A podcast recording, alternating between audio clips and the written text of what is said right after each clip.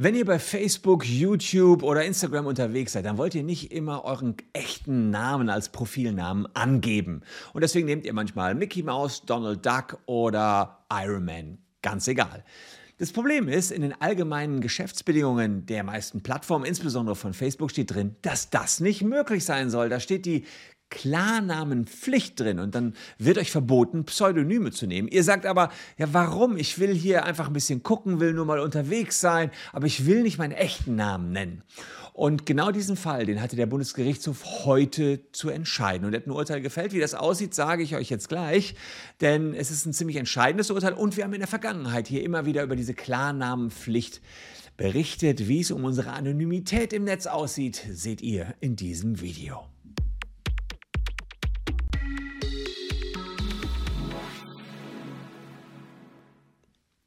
Hallo, ich bin Christian Solmecke, Rechtsanwalt und Partner der Kölner Medienrechtskanzlei Wildebeuger und Solmecke. Und wenn ihr Bock habt, lasst ein Abo für diesen Kanal da. Ja, über die Klarnamenpflicht haben wir immer mal wieder berichtet. Es geht darum, dass Facebook schon vor vielen, vielen Jahren in den allgemeinen Geschäftsbedingungen geregelt hat, dass man nur mit seinem echten Namen sich auf Facebook registrieren und auch als Profilname unterwegs sein darf. Das passt einigen Leuten nicht und die sind dagegen vorgegangen. Insbesondere zwei, die landeten heute vor dem Bundesgerichtshof. Da ging es um Fälle teilweise aus dem Jahr 2015, 2016.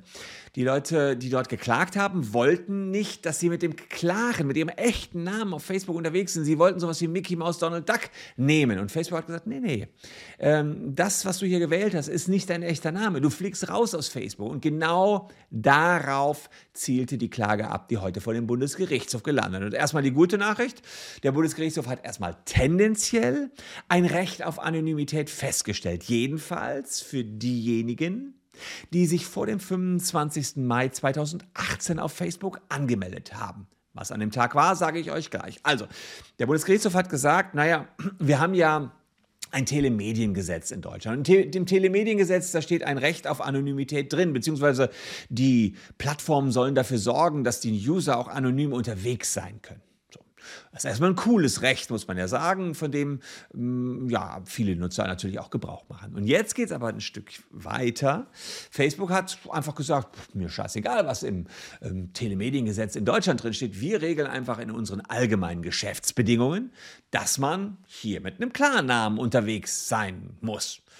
Und da sagt der Bundesgerichtshof, das geht nicht. Das verstößt gegen das deutsche Telemediengesetz und damit verstößt es gegen treuen Glauben. Man kann äh, als Plattform jetzt nicht einfach den Leuten, die Leute zwingen, ihren echten Namen reinzuschreiben. Das ist erstmal die halbe Wahrheit leider nur. Denn es ist nur die Wahrheit bis zum 25. Mai 2018. Was passierte am 25. Mai 2018? A apropos, äh, ganz kurz, apropos Facebook, ich komme ja am 25. Mai 2018, bevor ich es vergesse, ähm, wir haben ja tatsächlich mit Facebook viel zu tun. 6000 Leutchen vertreten wir gerade in Sachen Facebook Datenleck. Wenn ihr euch da auch anschließen wollt, checkt hier als erstes, ob ihr betroffen seid. Das geht ganz fix. Unten in der Caption ist der Checker. Kurz Handynummer eintragen. Wir checken, ob ihr betroffen seid und dann versuchen wir 500 Euro für jeden von euch rauszuholen. Da haben wir jetzt äh, aktuell ein großes Gutachten machen lassen und die Klage liegt auch schon vor für diejenigen, die sich sowieso schon angeschlossen haben. Ihr kriegt bald Post für uns, alle anderen können sich noch anschließen. Also, das ist unten in der Caption. Wir sind am 25. Mai 2018. Was ist da passiert? Na? Na, der eine oder andere, der den Kanal hier im Abo hat, der wird sich sicherlich erinnern. Es ist die Datenschutzgrundverordnung in Kraft getreten. Und was steht da nicht drin? Da steht kein Recht auf Anonymität drin. Es steht zwar in unserem deutschen Telemediengesetz, aber nicht in der Datenschutzgrundverordnung. Und deswegen hat der Bundesgerichtshof heute gesagt, ja gut, was dann ab da an gilt, dazu äußern wir uns erstmal nicht. Hätten sie tun können in einem sogenannten Obiter Dictum. Das heißt, sie können so ein bisschen was dazu sagen, was zum Urteil passt, aber nicht zwingend zur Urteilsfindung erforderlich ist. Sie hätten also einen Spruch loslassen können. Haben sie jedenfalls in der Pressemitteilung nicht getan. Das Volltexturteil liegt noch nicht vor. Ähm, und wie widerspricht jetzt die Datenschutzgrundverordnung unserem Telemediengesetz? Im Telemediengesetz steht drin, vereinfacht gesagt, Recht auf Anonymität für alle. In der Datenschutzgrundverordnung steht da aber nichts drin. Und jetzt hat äh, das OLG München sich sowas schon mal vorher angeguckt und hat gesagt, naja, warum steht das denn nicht in der Datenschutzgrundverordnung? Deutschland wollte das doch reinkriegen in die Datenschutzgrundverordnung, weil unsere Bundesregierung ein großer Freund der Anonymität sogar war. Auf EU-Ebene haben die es aber nicht durchgesetzt bekommen. Deswegen steht es nicht drin. Das heißt, es gibt es auch nicht. Und deswegen diese Zäsur ab dem 25. Mai 2018 könnte es sein, dass wir eben kein Recht auf Anonymität mehr haben. Selbst wenn es im deutschen Gesetz immer noch drinsteht, im Telemediengesetz, das muss dann äh, richtlinienkonform ausgelegt werden oder verordnungskonform, nämlich konform mit dem EU-Recht. Und im EU-Recht ist das nicht geregelt und auch nicht gewollt. Und das ist entscheidend. Und dann darf Deutschland nicht was Abweichendes regeln zur EU. Das ist eine Meinung, die das Oberlandesgericht in München vertritt. Die ist ziemlich bitter, wie ich finde. Und dann können euch Plattformen sehr wohl so eine Klarnamenpflicht wieder auferlegen. Und ja, was kann man jetzt noch dagegen tun? Die kann die Plattform nicht nutzen. Oder man sagt sich, mir doch egal, ich nehme trotzdem Pseudonym. Was kann euch dann passieren, wenn ihr gegen die allgemeinen Geschäftsbedingungen beispielsweise bei Facebook verstoßt?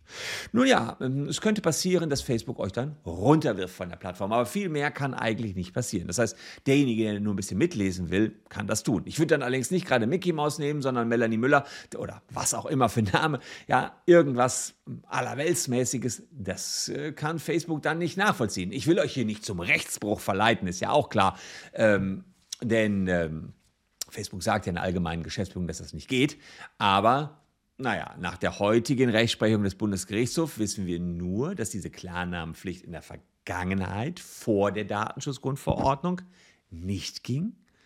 Und was ab der Datenschutzgrundverordnung, also ab Mai 2018, klappt oder nicht klappt, na, so genau wissen wir es nicht. Aber das Oberlandesgericht München sagt, von da an klappt das, dass die Plattformen sagen, hier bist du aber nicht anonym unterwegs, hier outest du dich aber, bitteschön.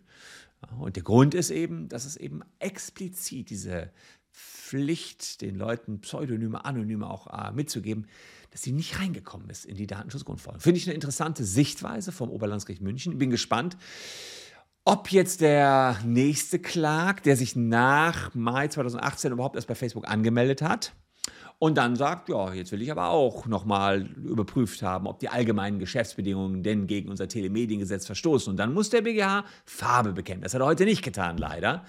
Ähm, aber, aber, aber, es gab einen Text, ich glaube in der Süddeutschen Zeitung, den ich gelesen habe, da war ein Redakteur bei der mündlichen Verhandlung. Und bei der mündlichen Verhandlung, die ist schon einige Wochen her, hat wohl ein Richter vom Bundesgerichtshof gesagt, dass man dort wohl dazu tendiere, dass die Datenschutzgrundverordnung dann wiederum das Telemediengesetz in diesem Falle ausheble oder drüber stehe, weil es ja EU-Recht, bindendes EU-Recht ist. Ja, wir haben also zwei Normen, die da kollidieren. Das müssen sich Politiker jetzt überlegen, dann sollte man bitte schön das Telemediengesetz in diesem Punkt doch bitte schön mal äh, korrigieren und äh, dann eben das auch wieder rausnehmen, dieses Recht auf Anonymität, denn noch äh, steht es da drin und äh, noch ähm, würde man ja denken, darauf kann ich mich berufen, aber äh, gilt eben nicht nach Ulgi München. Ja, was haltet ihr davon? Äh, post es gerne in die Kommentare. Ich kann meinen Senf auch noch dazu abgeben. Ich fände es ganz cool, wenn wir so anonym wie möglich im Netz bleiben könnten. Ich kann noch ein letztes sagen für meine für meine Verfolgung von Beleidigungen. Also wir haben ähm, oft Mandanten, die werden beleidigt auf Instagram, Facebook, YouTube und was auch immer. Ist es natürlich leichter, wenn ich da einen klaren Namen immer hätte. Aber wer wirklich kriminell ist, der denkt sich auch so irgendeinen halbwegs echt klingenden Namen aus und steht da nicht dahinter.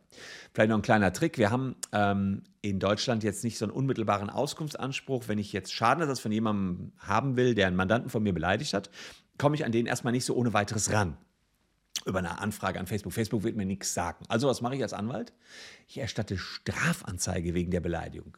Die Staatsanwälte klingeln, klopfen bei Facebook an und bekommen dann die Registrierungsdaten. Das heißt, selbst wenn jemand da anonym unterwegs war, gibt dann Facebook schon die Registrierungsdaten an den Staatsanwalt. Ich wiederum als Anwalt fordere Akteneinsicht bei der Staatsanwaltschaft. Und was steht da so drin, wenn ich durchblättere durch die Akte? Na klar, die echte Adresse. Und so kommt man dann auch an die Leute ran. Manchmal haben die auch keine echte Adresse, aber dann gibt uns Facebook auch die IP-Adresse. Die können wir zurückverfolgen. Und dann kommt man auch wieder an die Leute ran, die da Hass und Hetze im Netz betreiben. Also gibt schon noch Mittel, aber mit Klarnamenpflicht wäre es für uns natürlich noch einfacher. Selbst, da ist so ein bisschen die Diskrepanz, wenn ich persönlich natürlich ein Riesenfreund der Anonymität im Netz bin. Und ich tippe, die meisten von euch sind es auch, so wie ihr drauf seid, so wie ich euch kennengelernt habe die letzten elf Jahre hier auf dem YouTube-Channel. Aber naja, euren Senf wisst ihr ja, wo ihr den abgeben könnt, nämlich unten in den Kommentaren. Würde mich freuen, wenn ihr noch ein bisschen dabei bleibt, denn ich habe noch was rausgepickt für euch. Und zwar diese beiden schönen Videos. Die könnten euch auch noch gefallen. Wir sehen uns an gleicher Stelle morgen schon wieder. Schön, dass ihr dabei wart. Danke fürs Zuschauen. Danke, dass ihr unsere Follower seid. Tschüss und bis dahin.